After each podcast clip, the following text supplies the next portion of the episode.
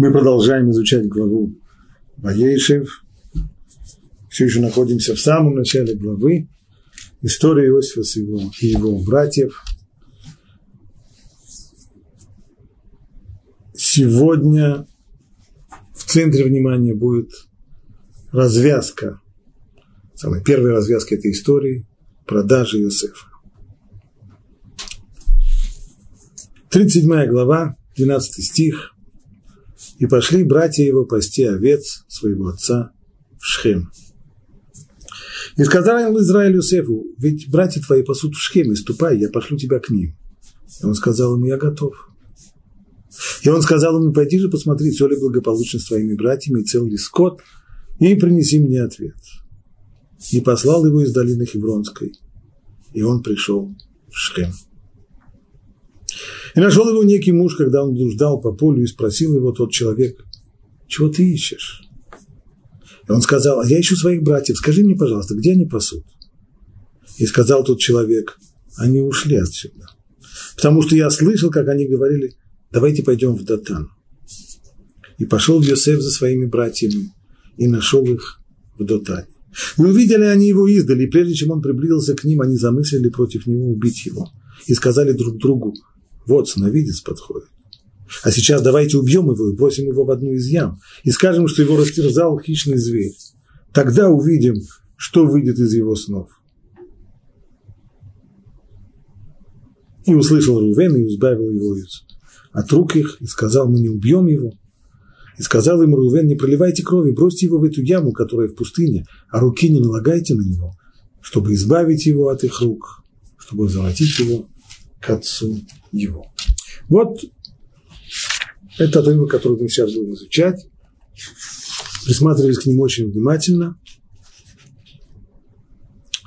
Ссора, которая была в доме Якова, была предметом предыдущих уроков. Сновидение Иосифа, его поведение по отношению к братьям. Обо всем этом мы очень подробно говорили. Поскольку ссора созрела, то братья стараются отдалиться. И пошли братья его пасти овец своего отца Шхем.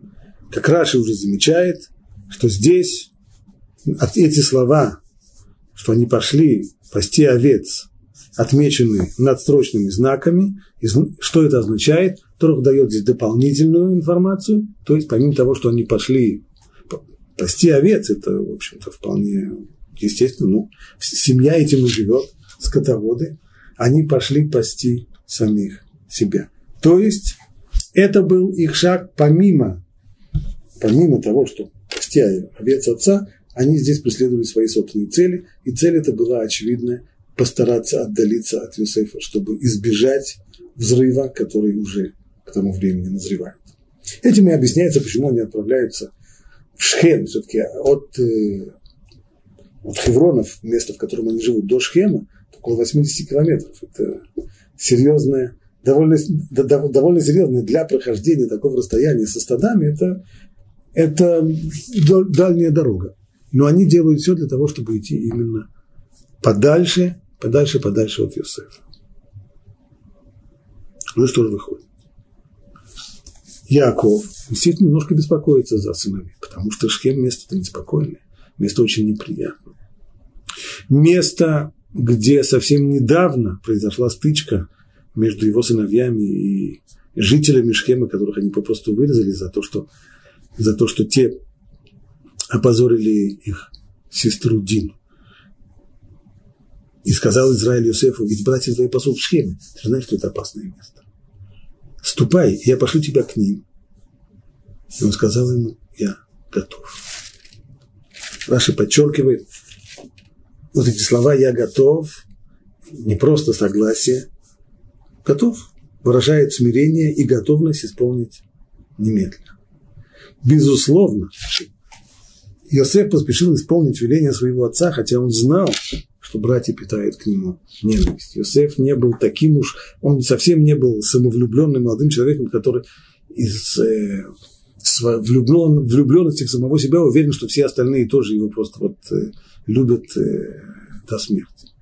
Он понимал, что есть напряженность братьями, он понимал, что она уже выросла до размеров, может быть, даже ненависти. Он понимает, что это совсем-совсем непростое путешествие, и в какой-то степени в нем есть элемент опасности. Вряд ли он представлял себе, насколько опасность велика реально. Но то, что он понимал, что есть здесь опасность, безусловно. Вместе с этим, если отец просит, Иосиф, не раздумывая, говорит, я готов. Вопрос у нас не по отношению к Иосифу. Иосиф готов выполнять повеление отца, оно и понятно. Но почему отец посылает его на такое опасное дело?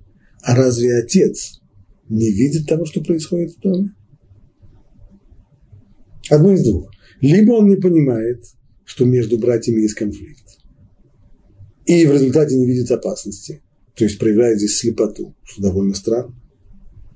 Либо, если он понимает, что опасность есть, если он ощущает, как, до какой степени раздулся конфликт между братьями, тогда он проявляет неосторожность, что тоже очень странно. Как же это понять?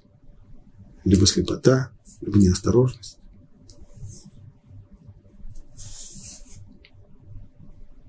Раши не задает этот вопрос. Посмотрим, может быть, из дальнейших э, стихов и комментариев мы сумеем ответить на него. Дальше сказано так.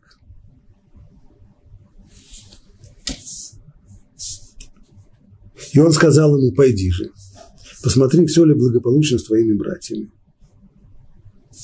И цел ли скот, и принеси мне ответ. Пойди посмотри, как дела, выясни и принеси мне ответ. И послал его из долины в Хевронской, и он пришел в Шхем. Один из комментаторов, Орахайм, обратите внимание, что Яков настаивает на том, чтобы он говорит это прямо словами. Пойди же, посмотри, все ли благополучно с твоими братьями, и целый скот, и принеси мне ответ. Наставит, и принеси мне ответ. Понятно? Если он посылает своего сына для того, чтобы тот выяснил, как там дела, что там, что там слышно, что, что с братьями, что со скотом. Понятно, он потом придет к отцу и расскажет. Иначе зачем его посылать? Почему он подчеркивает и принеси мне ответ? Ответ Рухаим такой. Есть у нас правило. Правило, сказанное в Талмуде, обсуждается оно в трактате Псахим, шлухей мецва эйнан низуки. То есть человек, который получил какую-то миссию, связанную с выполнением заповеди, мецвы, есть обещание, что по пути, когда он идет исполнять эту мецву, есть его охраняют, есть охрана, и, по идее, ничего плохого с ним случиться не должно. Талмуд обсуждает вот это вот э, утверждение, это обещание, что Хей Митцва и Низуким, что те, которые идут, исполняют Митцву, с ним ничего неплохого не должно случиться, объясняет это вот в каком контексте. Речь идет там о обязанности проверять э, хамец. За сутки до Песаха мы обязаны проверить весь дом ночью со свечой, выяснить, нет ли где хотя бы крошки хамца. Талмуд говорит там о ситуации, в которой есть какое-то отверстие, которое находится в стене, и стена это разделяет две квартиры или два дома, еврейский дом и нееврейский дом.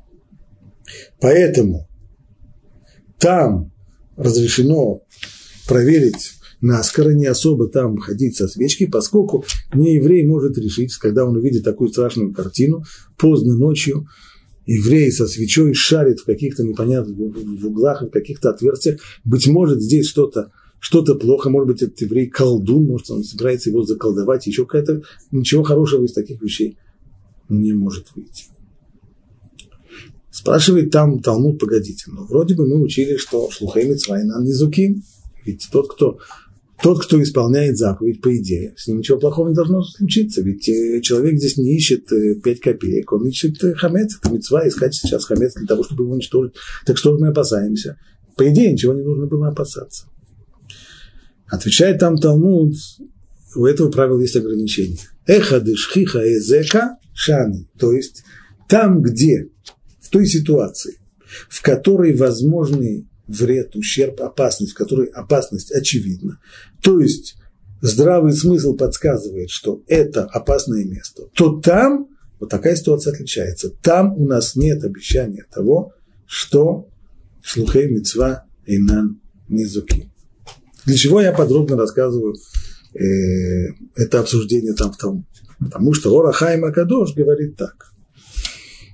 Отвечая на наш вопрос, а видел ли, а замечал ли Яков опасность, знал ли он, что существует опасность? В общем, да. Он не был слеп. Он понимал, что есть напряжение, он понимал, что есть ссора, он понимал, что, скорее всего, братья даже ненавидят Йосефа. И вместе с тем он не боялся его послать, мы сказали, ну тогда это неосторожность. Нет. Ведь он здесь полагался на правила шлуха и мецва, эйнан низукин, то есть если он, Йосеф, будет исполнять заповедь. Какую заповедь? Нет заповеди просто так ходить в шхем, нет заповеди пасти овец. Да, но почитание родителей – это, безусловно, заповедь. И если Яков посылает Йосефа для того, чтобы тот и говорит ему, я тебе наказываю, то есть дает ему отцовский наказ, то отныне все это путешествие становится, входит в рамки шлихут мецва, то есть это уже путешествие ради исполнения мецвы. И тогда у него есть, есть у него обещание, что с ним ничего плохого не должно случиться. Более того, он настаивает еще и на том, ты, пожалуйста, вернись и скажи мне еще, что нужно, что, должно, э, что там происходит, то есть для того, чтобы он был шалех мецва и на обратном пути, чтобы с ним ничего плохого не случилось и на обратном пути, это тоже будет исполнение заповеди, почитание родителей, почитание отца, прийти к нему и рассказать, что там происходит. Вопрос. Два вопроса возникают. Но если Яков положился на это правило, то, наверное, оно должно было сработать. Но оно уже не сработало. Яков же попал в руки братьям, и они сначала замыслили его убить. Правда, не убили, слава богу, но продали. Продали в рабство в Египет. Значит, правило почему-то не сработало. А это почему? Второй вопрос. Ведь мы же сказали выше, что в Талмуде сказано, что там, где а эхо дышхиха языка, там, где опасность, она вполне, вполне вероятна, очень вероятна, с некоторой долей очевидности, то там уже такого обещания нет, и там человек должен принимать меры предосторожности, не полагаясь на то, что он исполняет мецву. Как же здесь? А здесь объясняет Урахаин, поскольку дальше в Талмуде есть спор между мудрецами. И спор идет именно о том, какова должна быть доля, какова должна быть вероятность опасности для того, чтобы уже знать, что нельзя полагаться на правила, что человек, идущий исполнять мицу, не, с ним ничего плохого не случится. Так вот, мнение мудрецов там, что только там, где совершенно там, где очевидна опасность, там нельзя полагаться на это право. Поэтому, объясняет Урахай, конечно, Яков понимал, что есть опасность, безусловно, но он не считал, что она очевидна. Он не мог себе представить, насколько глубока, насколько уже этот конфликт зашел далеко. Мы знаем, что братья не скрывали своей, своего отношения. Они не скрывали своей ненависти они не пытались изображать э, большую любовь. Вовсе нет. Были достаточно открытыми. Яков видел и понимал, что они ненавидят Иосифа. Но что они настолько ненавидят, что может быть даже прийти в голову мысль о том, чтобы избавиться от него каким-нибудь способом, может быть даже убить или, или хотя бы даже продать. Вот этого он представить себе не мог. Как же мы отвечаем тогда теперь на наш вопрос? Был ли слеп, мы задали вопрос, одно из двух. Либо это слепота, либо неосторожность. Ответ, неосторожности здесь нет, а слепота вроде тоже нет. Точнее, он видит ситуацию, он оценивает ее трезво, но не до конца. Чуть-чуть недооценивая ту опасность, которая была. Так объясняет Урахайм Акадуш. Второй вопрос, который мы задали. А почему тогда это правило не сработало. Ответ Урахаем, что правило говорит, что ничего плохого не случится с Юсефом. Ну, а на самом деле, что с ним случилось? Его продали в Египет. Совершенно верно. А что с ним случилось в Египте? В Египте он превратился, в очень скорое время он сделал головокружительную совершенно карьеру и превратился в, практически в правителя Египта, второго человека в колоссальной стране после фараона правителя колоссальной, самой великой империи древнего мира. Так э, это не значит, что он что был здесь незык. Ущерба он от этого не получил. Верно, ему пришлось очень туго в первое время. Да. Но это было как падение для взлета. Это был его трамплином. Тот, тот, кто находится на трамплине, он достаточно долгое время он летит вниз, летит вниз большой, с большой скоростью. Но потом он взлетает. То же самое здесь. Поэтому правило, оно остается правилом. Нельзя сказать, что оно не сработало. Правило имеет в виду, что тот, кто идет исполнять заповедь, ему не грозит вред однозначный. Вред, который не закончится потом только пользой, вред, который не будет являться трамплином для, для дальнейшего взлета, для дальнейшей пользы. Это объяснение Урахая. А Бейталейви, он отвечает на последний вопрос несколько иначе. Он говорит, что отец дал ему повеление отправиться в Шхем, и тем самым всю дорогу до Шхема он был шлех мецва, он был посланник, который отправляется исполнять митцву, выполняет заповедь почитания родителей, и мецва его хранила, никаких, никаких проблем с ним по дороге в Шхем не случилось. Обратно, на пути обратно, мецва тоже должна была его хранить. Но был один кусочек, который не был включен в мецву, а именно Отец не сказал ему, что если ты не найдешь их в Шхеме, отправляйся их искать дальше. С точки зрения повеления отца, в тот момент, когда Иосиф пришел в Шхем и выяснил, что братьев там нет, он мог бы спокойно развернуться и идти домой и сказать папе, папа, я пришел в Шхем, братьев там не было, я не знаю, где они.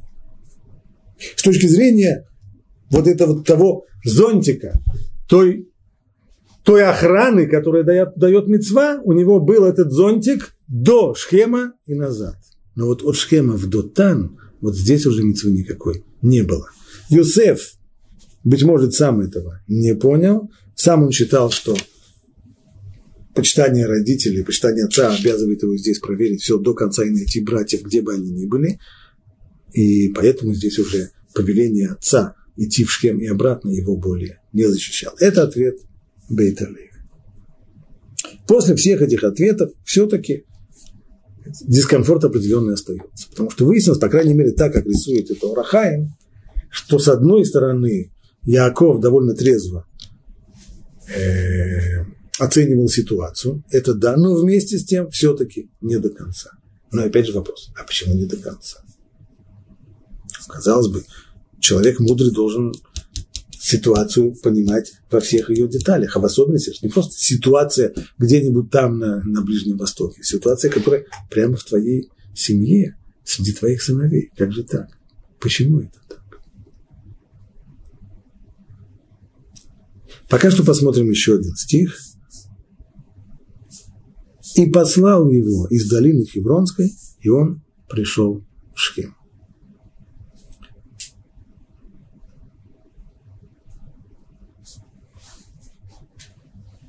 Яков посылает, посылает Юсефа к своим братьям из долины Хевронской. Раши тут же спрашивает, а с каких-то пор, где это, может быть, кто-нибудь нам покажет на карте или как-нибудь, где это такая долина Хевронская? Вот на наших картах нет такой долины Хевронской.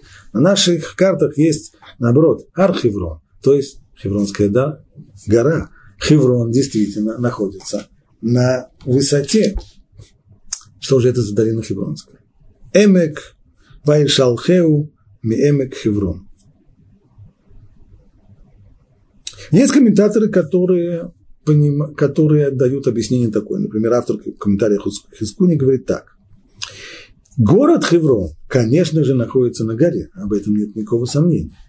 Но Яков не послал его. Это, кстати, на самом деле это не точный перевод. Почти во всех переводах русских написано «и послал его». Но написано «Ваиш алхеу». Есть большая разница между двумя глаголами. Лишлоах – это означает «послать». Лешалех – это означает «отпустить». Да. Как, например, в, в Хумаш Шмот Муше и Арон требуют от, э, от, Арон, от фараона «Шалах это ми авдуни». Так сказал Бог Израиля «Шалах это ми». Не «шлах» – пошли. Не нужно было посылать еврейский народ никуда. «Шалах» означает «отпусти». То же самое здесь. Яков отпустил Иосифа. Что имеется в виду? Что от города до долины он его провожал, а в долине он с ним распрощался. Поэтому, конечно, город Хеврон не в долине, нет никакого сомнения, он находится на горе. Но Яков не отпустил его сразу, он достаточно долго шел с ним вместе, провожал его, проводил его до долины, которая находится под Хевронской горой, и вот уже оттуда, из долины, когда шел его путь по долине до самого Шхема, оттуда Йосиф пошел уже сам. Так объясняет Хискуль. Хорошее объяснение. И все-таки недостаточно. Поэтому Раши приводит здесь объяснение, которое дает Мидраш.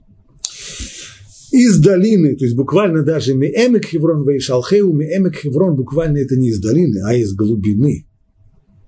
Эмек, слово амок, глубокий. И из глубины Хевронской, пишет Раши, но ведь Хеврон находится на, на горе, как сказано, в Раши не было карт. Раши в подтверждение того, что Хеврон находится на горе, он приводит посук из Торы, и поднялись, речь идет здесь о разведчиках, которые были посланы из Синайской пустыни для того, чтобы осмотреть Эрец Исраэль. Написано, и поднялись они на, на юге, и дошел до Хеврона. Поднялись Ялубы Негев, и тогда уже Калев дошел до Хеврона, то есть это вот тот самый э, кряж горный, на котором находится Хеврон. Однако здесь это означает, как понимать, что он его посылает, исходя из глубокого замысла, сообщенного праведнику, погребенному в Хевроне. Байшалхел Меэмек Хеврон и послал его из глубины Хевронской, имеется в виду, и послал его, исходя из того самого глубокого замысла, который Всевышний сообщил Аврааму. Аврааму, похороненному в Хевроне, отсюда Хеврон, которому в исполнении сказанного Аврааму при заключении союза между половинками, Брит бен Абитарим. Ибо там, когда Авраам, когда Всевышний заключал с Авраамом союз между половинками, он сказал ему, я до атыдаки, геры езараха ты должен знать, что твое потомство будет пришельцами в чужой земле, и будут их порабощать и угнетать 400 лет. Иными словами, при заключении союза союз состоял в том, что Авраам взял на себя долю быть родоначальником избранного еврейского народа, а Всевышний пообещал ему землю, дать ему Тору и землю Эрец Исраэль, Эрец Кнаан тогда. Но условием для обладания страной должно было сначала отсидеть энное количество времени в египетском изгнании, рабстве и порабощении.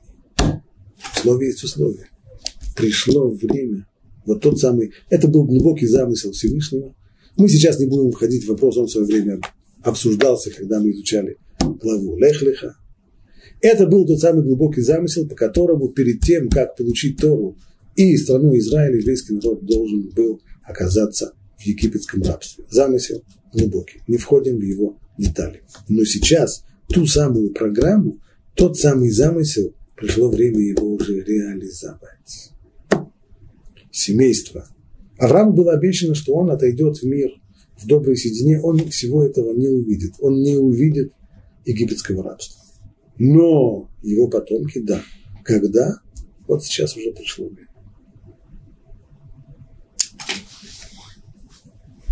Как это понимать? Здесь вот этот вот потрясающий мидраж, который приводит Раши, смещает наше внимание. До сих пор внимание было сфокусировано практически уже с начала предыдущей главы, главы Ваишлах. Там как Раша объясняет, если до сих пор в фокусе рассказа Торы было, были довольно масштабные картины, то в какой-то момент Тора фокусируется только на семье Якова. Все драмы, все, все происходит внутри этой семьи. А вот и, в принципе, мы занимаемся этим и сейчас, с самого начала главы Ваейши, то же самое. Драма, которая происходит в семье. Зависть, конфликт между братьями, ненависть, сны, вещи и сновидения.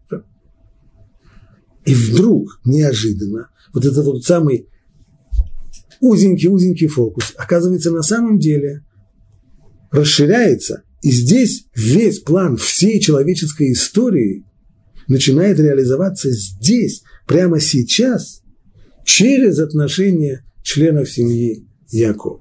Для человеческой истории необходимо, чтобы еврейский народ в качестве предисловия перед получением Торы и, и освоением Израиль, чтобы он попал в египетское рабство. Вот сейчас это и происходит. Яаков посылает своего сына проведать, как дела у его братьев, что творится с овцовцами, и не подозревает, что на самом деле он посылает его в Египет, в египетское рабство, которое, по сути дела, путь в египетское рабство начинается прямо сейчас. Это глубокий замысел. Два, две миссии. Человек думает, Яков думает, что он посылает сына проведать скот, а Всевышний знает, и мы с вами, читая, изучая Тору, тоже понимаем, что он посылает своего сына в Египет. А в конечном итоге и он сам, и вся семья, им придется идти вслед за ним в Египет. Наши мудрецы дают тому пример, притчу.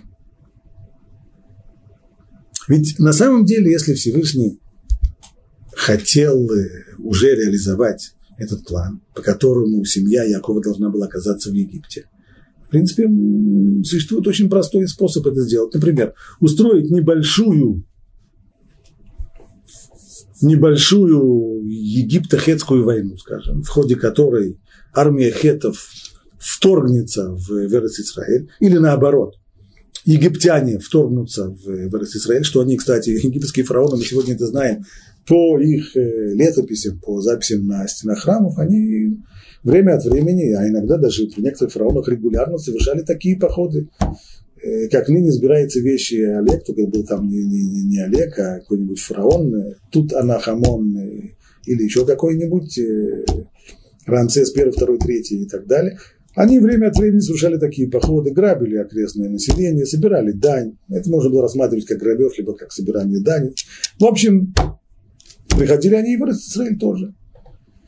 Вполне, вполне приемлемый сценарий, что в ходе такой такой экспедиции фараона произойдет стычка с местным населением, часть населения попадет в плен, в том числе семейство Якова, и их привезут уже в готовом виде, как пленников, э, рабов в Египте. Вот все очень просто.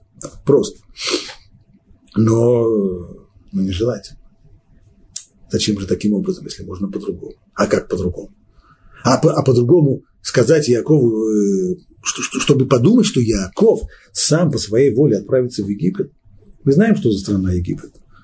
Яков, правда, в ней до этого не был. Но воспоминания о том, как э, пратец Авраам там побывал, воспоминания были еще достаточно, достаточно яркие. Ничего хорошего в этой стране ждать было нечего. Так как же можно было заманить туда, туда Якова? Как наши мудрецы, на что это похоже? На шойхета, который хочет зарезать корову. Но для этого нужно вывести корову из стойла. А она так просто, если пригласить ее на бойню, то корова, безусловно, найдет тысячу причин, по которым ей не следует уходить из, из своего стойла на бойню. Как же сделать? Тогда шойхет выводит теленка этой коровы. И корова сама, без понуканий, без принуждений, без побоев, она сама за ним пойдет. Так же делал и Всевышний. Сначала он взял Йосефа, Йосефа поместил его в Египте. А уж тогда, когда Йосеф оказался в Египте, то уже Яаков идет вслед за ним сам, по собственному желанию, по своей воле, не закованным в кандалы, не насильно, не нужно было его теперь, не нужно было делать никаких из, из ряда вон выходящих действий для того, чтобы привести его в Египет. Получается, вот здесь вот Тора скрывает нам это одно из немногих мест, в которых принципы управления, то, как Всевышний управляет миром, раскрыты. Обычно нет. Обычно у нас, как в кукольном театре, стоит ширма, и мы видим, что, что делают герои. А каким образом дергаются, кто дергает этих героев за ниточки, это мы не видим. Кукловоды не видны, ширма стоит. Вот в этой истории ширма снята. Тора нам показывает кухню, как все происходит. И на основе этого рассказа мы, мы понимаем определенные правила. Правило первое. Когда есть какой-то план в истории, для того, чтобы его реализовать, Всевышний не отнимает у людей их свободу выбора. Да. То есть, на самом деле, может быть, самый простой, самый простой способ, как реализовать весь этот план, ну, сделать так, чтобы вдруг у Якова появилась бы какая-нибудь идея фикс, то вот, ну, просто ну, вот необходимо прийти в Египет. Но он собрал бы свои пожитки, и такого нет.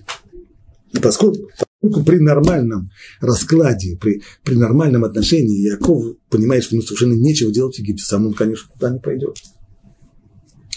Заставить силовыми методами – второй вариант. Взять, например, устроить войну и привести его туда в кандалах. Всевышний тоже не станет делать. Зачем? Это жестоко. Это не нужно.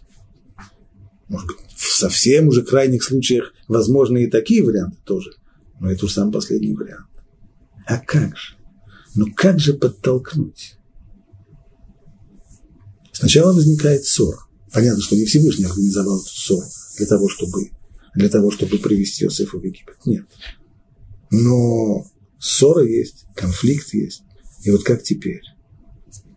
А вот теперь, вот в этих самых условиях, что являлось здесь спусковым крючком для продажи Иосифа в Египет?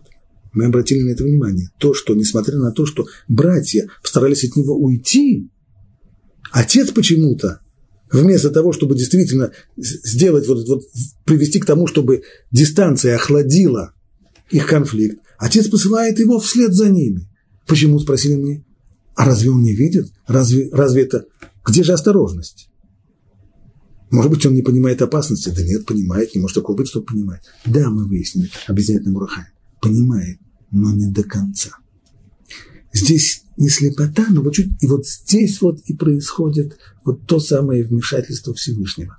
Когда человек видит картину, но ошибается, не до конца он оценивает. В общем и целом он правильно ее оценивает, но не до конца, но не во всех деталях.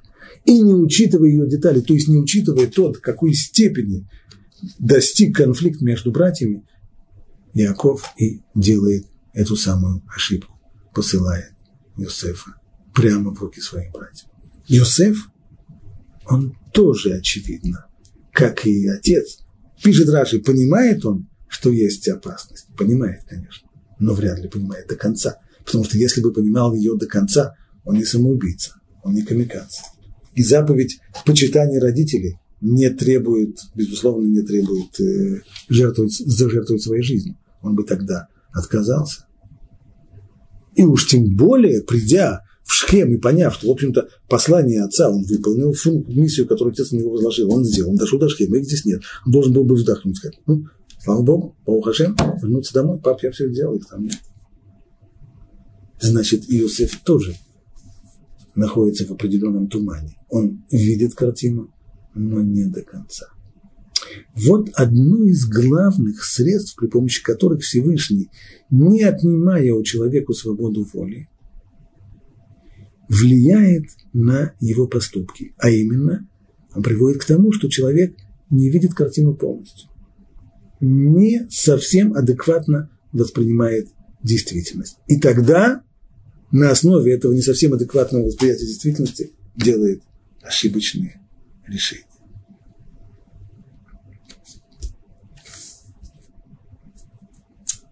Так и выходит, что есть два пласта.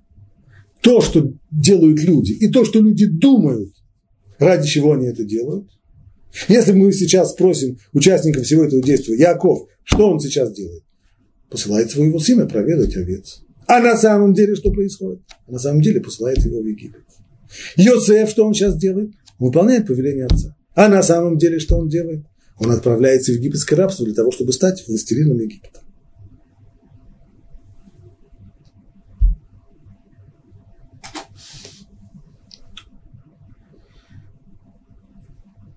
Итак, он пришел в Шхем, и нашел его некий муж, когда он блуждал по полю, и спросил его тот человек, чего ты ищешь?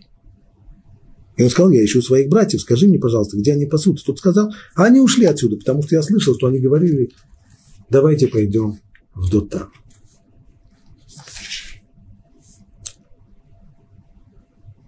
Сказано здесь, нашел его некий муж. Что это за муж? Раши тут же на месте говорит, пришел он в Шхем, это место, предопределенное для бедствий, там согрешили родоначальники колен, это во время, э, когда разделилось царство во времена царя Шлумо. Там была изнасилована Дина,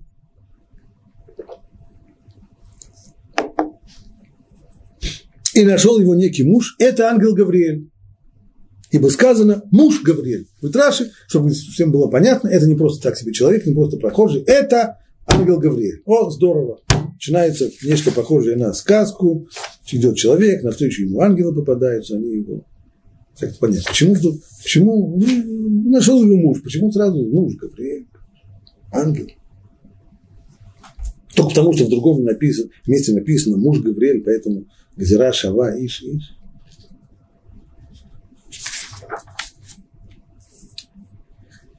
Посмотрим слова Рамбана. Это слова золотые, которые просто наизусть надо знать. Когда я говорю золотые слова, я имею в виду сказанные в оригинале, а не в русском переводе. Писание так подробно говорит об этом, то есть мы видим, что Тора, которая очень лаконична во многих других местах, здесь довольно подробно описывает вот эти детали, как он пришел в Шхем, их там не нашел, и кто-то ему встретился, он ему спросил, а он ему сказал, а он ему чтобы мы поняли, все это реально то, что установил Всевышний, а человеческие усилия – ложь. То есть, вот эти два этажа, которые мы здесь видим, человек, как в сознании которого происходит, то есть, если человек спросит, спросит человека, что ты сейчас делаешь, и что ты хочешь достигнуть, я вот хочу достигнуть какой-то такой цели. Так? Это все в конечном итоге в значительной степени мираж. А что реально? А реально то, что происходит на втором этаже, скрытом от глаз, это то, куда Всевышний ведет человека. Реально то, что установил Всевышний. А Всевышний установил, что Юсеф должен попасть в Египет. И это должно произойти в любом случае. А человеческие усилия, они против установления Всевышнего ложь. Они ничему не помогут, если Всевышний установил другое. Всевышний, Всевышний подослал ничего не подозревавшему Йосефу проводника, чтобы отдать его в руки братьев. Вот что имели в виду наши мудрецы, называя этих людей ангелами. То есть, что они имели здесь в виду? Говорят, неважно, кто тот человек, имел ли он крылья или не имел он крыльев, звали его Гавриэль или как-нибудь по-другому, не в этом дело. Но то, что сейчас, ведь в этот самый ответственный момент, что происходит? Всевышний построил план.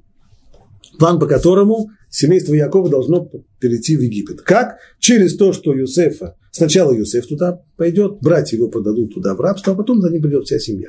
Очень здорово. Вот и сейчас, пока все идет хорошо, Йосеф отправляется, он подчиняется отцу, отец не видит до конца опасности и посылает его, все здорово, и вот здесь этот план начинает буксовать. Почему? Йосеф приходит в Шхем, а братья оттуда ушли, а что ж теперь? Нету их в Шхеме. Как бы теперь? Скорее всего, он вернется назад, потому что он же не знает, куда идти. И нет смысла искать, когда, когда не знаешь, в каком направлении искать, то нет смысла искать, потому что даже если подумать, наверняка разменешься. Значит, возвращаться. А, а как же в Египет?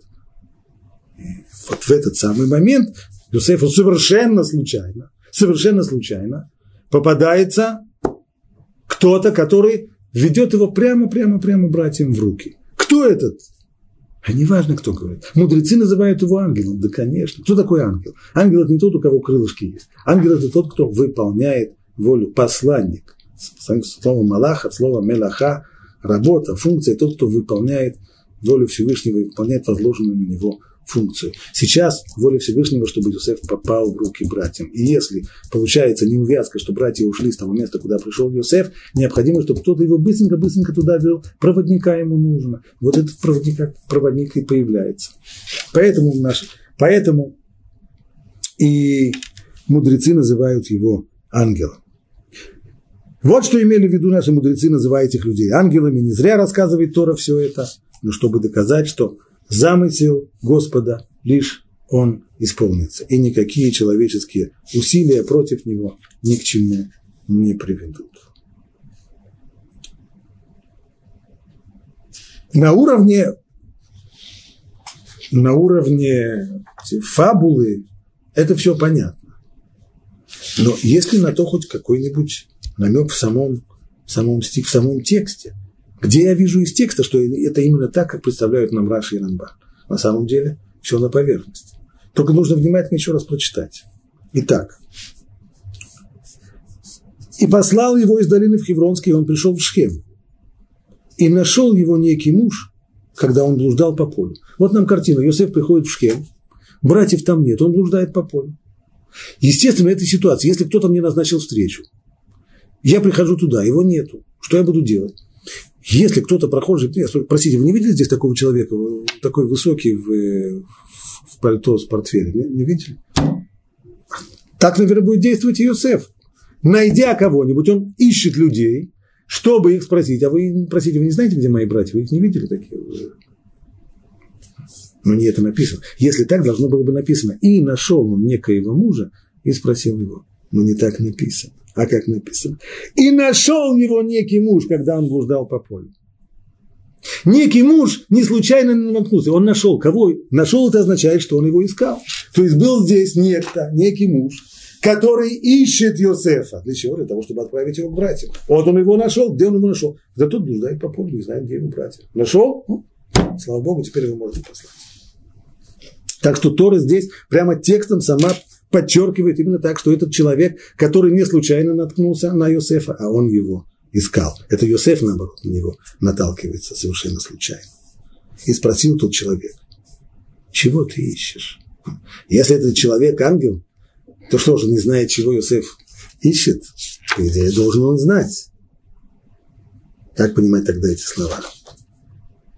Слова эти – это вопрос более риторический, а именно, ты понимаешь, чего ты ищешь? Что ты думаешь? Ты ищешь своих братьев, а ты знаешь, что ты на самом деле ищешь сейчас срочно билет, экспресс в Египет, в египетское рабство, а потом в, э, в царство и так далее. Ты понимаешь? Ты знаешь, что ты ищешь. Был здесь некоторый намек. Йосеф его не расслышал. Да и не может он расслышать этот намек. И он сказал, я ищу своих братьев. Скажи мне, пожалуйста, где они пасут?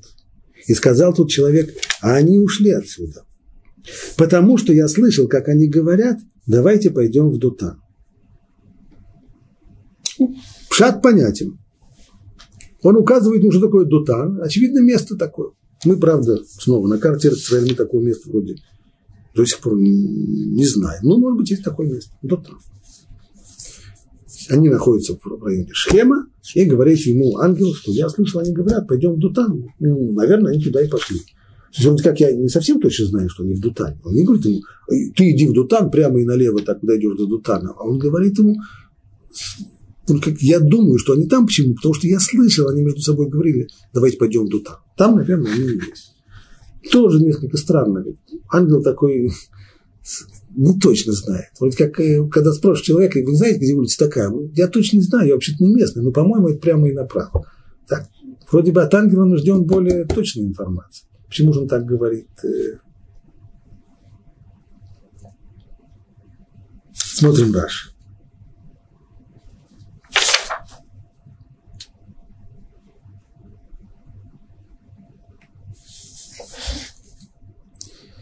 Раша говорит так – слова ангела, когда, когда Йосеф говорит, он сказал, я ищу своих братьев, скажи мне, пожалуйста, где они пасут, и сказал тот человек, они ушли отсюда.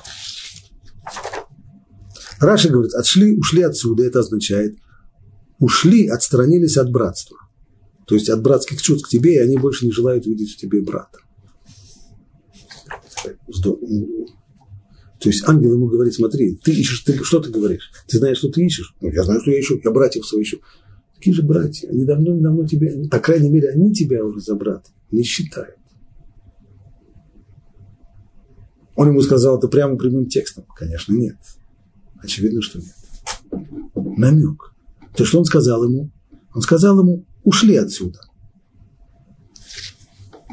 А в этом было заложено и дополнительное. Ушли отсюда, то есть их здесь нет, они в другом месте. Второе, отсюда, то есть от того, о чем ты говоришь. о братстве, вот от этого они уже давным-давно ушли. Они уже тебя за брата не считают. Это намек. Снова вопрос. Ну, а э, очень, конечно, интересно, а где это можно в тексте найти? Где, где текст показывает, что здесь было дополнительное это значение? Паша не рассказывает нам э, сказки. Если есть дополнительное значение, такой мидраж, это значит, что в самом тексте есть какая-то шероховатость, которая не позволяет понять его только на уровне пшата, что они ушли отсюда, из этого места, из схемы, и пошли в Дотан.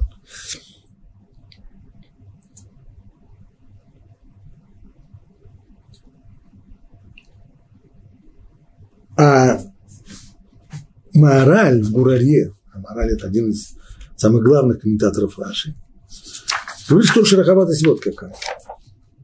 Йосеф спрашивает ангела, говорит ему, что он ищет братьев. И спрашивает его, скажи мне, пожалуйста, где они пасут? На что самый простой ответ должен был бы быть? В Дотане. Или, если вы, я думаю, что в Дотане.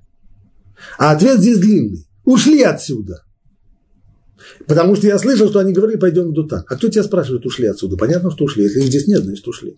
Зачем ангел говорит еще дополнительные два слова, которые абсолютно здесь не нужны? Они здесь лишние. Когда, когда спрашивают человека, опять же, я спрашиваю, простите, пожалуйста, вы не видели вот такого-то человека? То ответ на это, вы, вы не знаете, где такой человек, точнее. Ответ, так он спрашивает, не знаешь ли, где они пасут? Так если я спрашиваю, вы не видели, вы не знаете, где находится такой человек? Ответ, знаю, а он вот э, в соседнем э, кабинете там находится. Но если я начинаю говорить долго, а он отсюда ушел, по-моему, он в соседнем кабинете. Я не спрашиваю, ушел он, не ушел, я спрашиваю, где он, чтобы мне рассказывали историю о том, что он отсюда ушел. Поэтому, поскольку эти слова дополнительные, они здесь лишние, говорит Марая, они-то и толкают здесь мидраж на вложение в эти слова дополнительного смысла, намек. Ты думаешь, что они ушли отсюда, пошли в Датан, но ты думаешь, что они тебе братья, вот от этого, от братства, они давным-давно ушли, они в тебе уже брата не видят, поэтому ты Стоп. Опять мы перестаем понимать. Юсеф понял этот намек или нет? Если он его понял, то как же он продолжает свой путь к братьям? Это же самоубийство. Значит, не понял. А если не понял, спрашивает Урахаев, то зачем ангел тогда дает ему этот намек? Зачем нужен намек, который никто не понимает? С другой стороны, говорит Рахай Макадош, а если бы понял, а если бы понял, тогда что бы было? Иосиф развернулся бы, естественно, он не камикадзе, он развернулся бы, ушел домой. А что будет с планом, как его, как его в Египет привести? Так что же это получается? Что ангел здесь воспрепятствовал бы реализации плана, который Всевышний начертал? И такого тоже не может быть.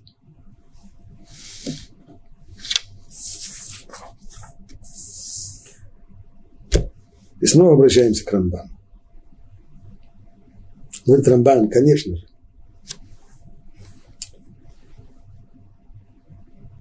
Слова, которые были сказаны ангелом, они двусмысленные, в них есть и прямое, прямое простое значение, и дополнительный намек.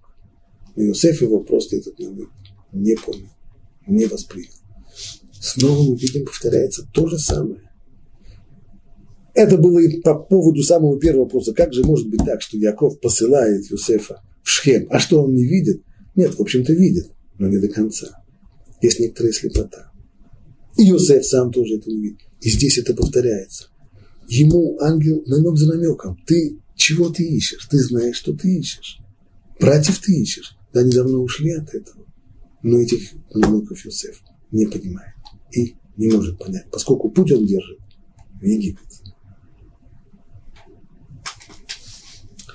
Еще один комментарий Раши мы сейчас посмотрим. Пойдем в Дотан. То, что сказал ангел, что я слышал. Пойдем в Дотан. Говорит Раши, искать законных предлогов, чтобы лишить тебя жизни на том основании. А в прямом смысле это название местности. И стих не решается своего прямого значения. Раши здесь, как часто во многих местах мы видим, приводит два объяснения этого стиха. Первый драж, второй пшат. А пшата пашут э, отправились в Дутан. Ну, место такое называется в Дутан, вот туда идем. Ну, а если это простой пшат, то что мешает оставить это и так? И решить, что, что больше здесь вообще ничего нет. есть. Харамбам указывает нам, почему нельзя этот стих понять только на уровне пшат. Еще раз зачитаем. И сказал тот человек, они ушли отсюда, потому что я слышал, как они говорили, давайте пойдем в Дутан. Значит, на вопрос, где мои братья пасут, отвечает ангел, я слышал, они, они ушли отсюда, я слышал, что они говорили, пойдем в Дута. Значит, отсюда, наверное, мы делаем вывод, что, наверное, идти надо в Дута. Ему уже задали вопрос, а почему он не дает конкретного указания? Он, он же ангел. То есть он говорит как человек, который точно не знает. Вы знаете, я точно не знаю, где это, где они. Вот. Я так думаю, что они в Дутане. А почему я думаю? На основе того, что я так слышал, что они между собой говорили, пойдем в Дутан. Ну, там они, наверное, есть. Странно для ангела, а уж тем более, если этот ангел был послан к Йосефу, он нашел его, то есть вся его миссия, вся его роль этого ангела именно для того, чтобы привести Йосефа к его братьям, чтобы в конечном итоге доставить его в Египет, так что же он ему дает такие размытые Э, размытую фразу. Я слышал, они говорят, сказал бы просто, они в Дутане, туда и приди. Поэтому наши мудрецы говорят, есть здесь дополнительная информация. Какая? Это снова намек Йосефу, намек, который противоположен простому пшату. Пшат именно, они находятся в Дутане, туда и иди, там они тебя истапывают. А драж, не ходи туда, это опасно. Почему? Драж понимает слово дотан от слова дат. Дат означает закон.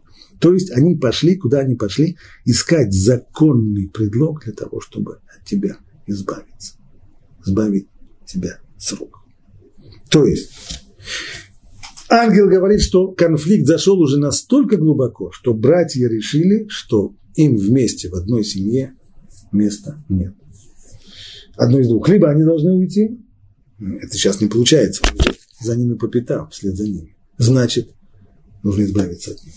Только что люди честные, они ищут законный предлог, я имею в виду формально законный, а по-настоящему, есть ли законное основание на основе законов справедливости для того, чтобы действительно ради спасения семьи избавиться от Иосифа, избавиться от брата.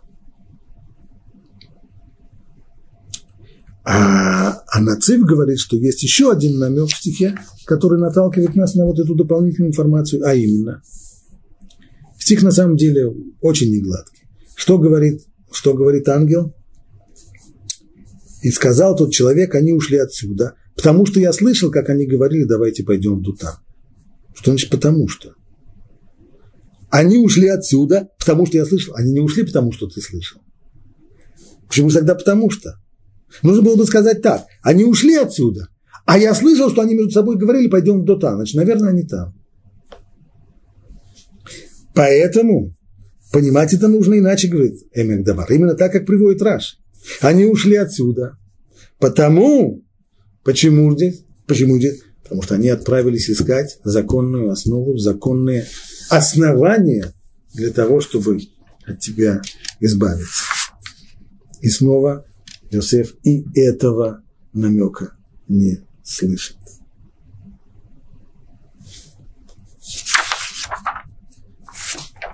Читаем дальше. И пошел Иосиф за своими братьями, и нашел их в Дутане. И увидели они его издали. И прежде чем он приблизился к ним, они замыслили против него убить его.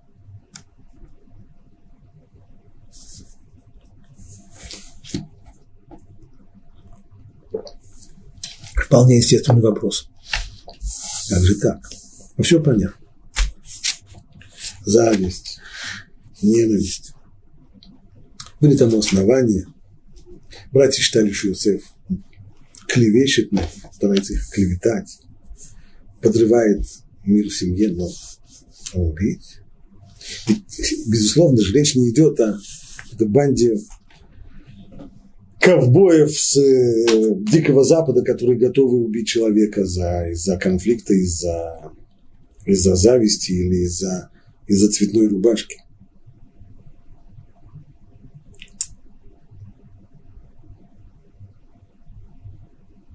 Поэтому мы должны здесь постараться, если не оправдать поступок братьев, то хотя бы понять его. И для этого вспомним э, все, как оно было с самого начала. Началось все, мы сказали, с э, зависти, затем это переходит в ненависть. Затем начинаются сны. И мы уже видели, обращали внимание комментаторы, что братья возненавидели Юсефа за его сны. Естественный вопрос, как можно ненавидеть за сны? Сны же человек не заказывает себе, как э, кино в, э, Ответ был, да, безусловно, есть здесь, есть за что ненавидеть, ибо сны – это результат тех самых потаенных мыслей, которые, которые человек, может быть, он сам себе не признается, но они его посещают. То есть во всех этих снах было видно одно – Йосеф стремится к господству. Он хочет завладеть семьей, он хочет властвовать, он мечтает об этом, ему об этом снятся сны, он видит, как все поклоняются ему, он мечтает превратиться во властелина, и, безусловно, когда еще к этому прибавляется, кто этот человек, кто пытается, да не, то, не только в том, что он самый младший из братьев, да не в этом дело, но он же, он, он же интриган, он же человек, который клевещет, который обвиняет их в, в, в, в грехах или в преступлениях чуть ли не против человечества. И если такой интриган попытается возглавить семью и попытается э, прийти к власти, то для семейства это катастрофа. А ведь это не просто семейство. Это семейство Якова, из которого должен построиться еврейский народ. Это катастрофа для всего будущего еврейского народа. Весь, все, все здесь поставлено на карту. Братья постарались, они понимали, что дело плохо. И все-таки они хотели избежать конфликта. Как? Уйти. Подальше, подальше, подальше. И что, что они сейчас видят? Они ушли за 80 километров. И вот он идет за ними. Для чего? Если бы они знали, что Йосеф идет сюда, потому что отец его послал для того, чтобы проведать их, узнать, как у них дела и так далее. Чего бы не было. Но братья об этом не знали. Они видят только факт, что тот самый жуткий интриган, он преследует их. Для чего он сюда приходит? Для чего он идет? Может быть, он приходит сюда для того, чтобы собрать против них дополнительный компромат и снова их постараться еще больше очернить в глазах их отца. А может быть, у него еще какие-то другие, еще более далеко идущие цели. Понятно, что, что может привести сюда этого человека, который, как они считают, их сам терпеть не может, который сам против них интригует. Что его приводит сюда за 80 километров. Все это приводит их к мысли, что Йосеф, он на уровне то, что называется Родев. Родев, то есть тот человек, который преследует другого и старается добиться зла для другого человека, здесь необходимо принимать меры. Здесь необходимо сделать что-нибудь для того, чтобы защитить себя. У нас есть четкое и жесткое правило «Хабале ургеха хашкем леурго». Если кто-то собирается повредить тебя, если кто-то хочет поднять на тебя руку, кто-то замышляет на том, что, над тем, чтобы убить тебя, то ты не должен ждать, ты не должен подставлять ему вторую, вторую щеку, а нужно упредить, сделать упреждающий удар для того, чтобы тебе не был нанесен вред. Это то, что думают здесь братья. И это то, что говорит Раши, что они ищут, что отправились, как говорит ангел, искать законные основания для того, чтобы избавиться от Юсефа. Они проверяют еще раз – верен ли их весь расчет, действительно ли это так. Они стали проверять этот вопрос еще до того, как он появился, но когда он появился и когда они видят, что он его преследует, то отныне у них больше сомнений нет. Это преследователь, и от него необходимо избавиться. Здесь на этой ноте мы остановимся, а уже дальнейшие детали почти детективные детали продажи Юсефа мы рассмотрим на следующем уроке с Божьей помощью.